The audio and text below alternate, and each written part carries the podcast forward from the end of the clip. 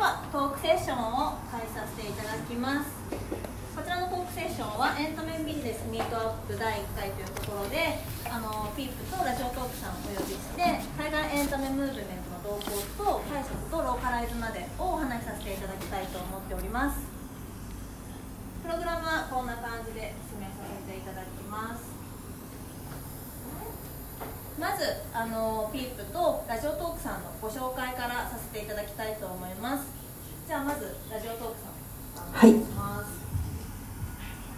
はい、えー、ラジオトーク株式会社はあのラジオトークというサービスを、まあ、そのままなんですけどあの提供しておりますと。で、えーと、我々あの耳の可処分時間ってちょちょっと難しく言うとそうなんですけどあの耳って意外とあの空いてる時間ってあるよねと、えー、例えば歩いてる時とかあの洗濯物を干してる時とかなんかアイロンがけしてる時とかってなんかそのまんま過ごしてるとちょっとこう生産性なくないですかみたいな。そういうそういう時間を使ってこう情報を得る耳活っていうのをあのもっともっと広めていきたいなというところでラジオトークというサービスやってましてあのトークの力で世界を楽しませるというミッションで掲げてやっております。で、えーと、これがあのサービスでラジオトークでダウンロードするとすぐこの画面になりますのでえー、ぜひと思ってちょっとじゃあ次のスライドお願いしますちょっとここクリックしてみていただいていいですかあの簡単にあそうです。画面をクリックするとちょっと動くんであ。そうそうですそれですそれです。ああとちょっと。あれここです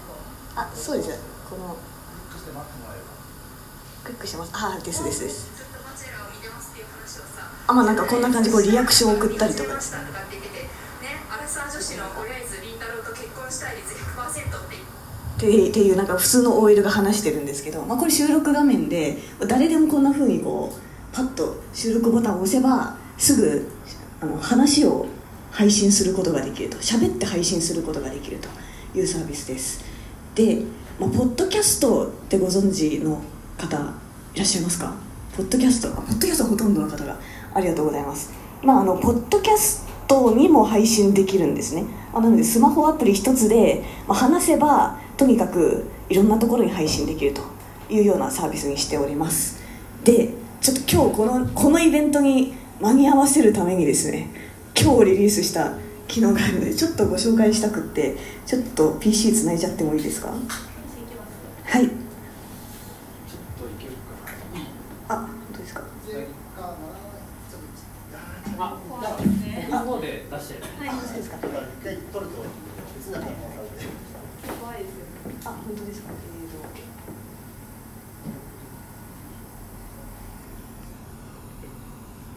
えーと。しようというところであのこれは音声認識の技術を使って音声をこう自動で自動でですね字幕にすると。女子だって言われてみ？私関西弁すごい好きなんだとかって言われて、いや俺もお前のこと好きやでって再現関係で まあちょっとこういうあの加工したりとかもできるんですけど。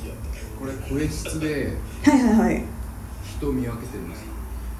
人見分けてる。ああ後ろのアイコンはこの配信者のアイコン。いやなんかはいはいはい。プラダとか名前書いてあってそうそうそう。えっ、ー、と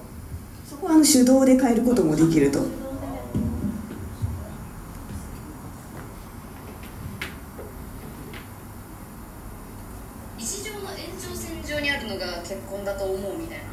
逆にこの結婚に対してマイナスイメージを持ってる人って理想が高すぎる結婚に対する逆に夢見ちゃってんのよ結婚っていうことに。みたいなことを言ってたのを覚えててみたいなことだからちょっと解釈変えてるかもしれないけどでも私それ結構うなずいた、うん、日常の延長線上だな。みたいな形であの拡散させるということで、まあ、簡単にとにかくスマホアプリだけで簡単に配信できてでいろんなポッドキャストにもツイッターにもあのインスタのストーリーズにもいろんなところに配信できるというようなサービスをやっております。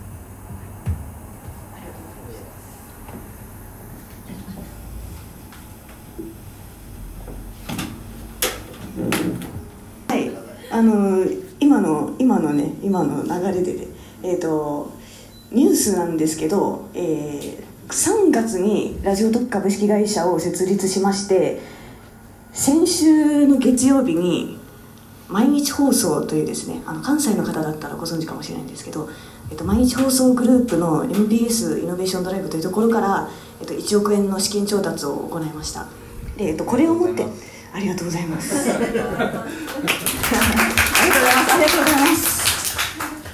あのようやく資本金が億超えたというところでですね。で、えっとまあ、これをもって、まあ、毎日放送というえー放送局がですね、まあ、ラジオをや例えば明石家さんまさんとか鶴瓶さんとかを輩出したようなラジオ局なんですけれども、まあ、ちょっとこう特定のまあ毎日放送と特にこう強固に組んで、まあ、配信してる方がよりこうあの出られるチャンスが増えるだったりとか、